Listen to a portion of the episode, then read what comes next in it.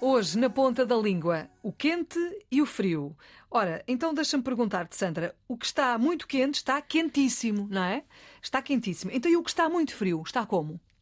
Filomena, será que os nossos ouvintes sabem a resposta? Alguns saberão, mas outros não.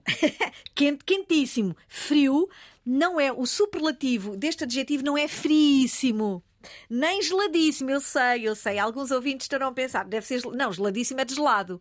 Surpreendam-se. O superlativo é frigidíssimo. Mas como? Como assim? É possível? É possível. Porquê?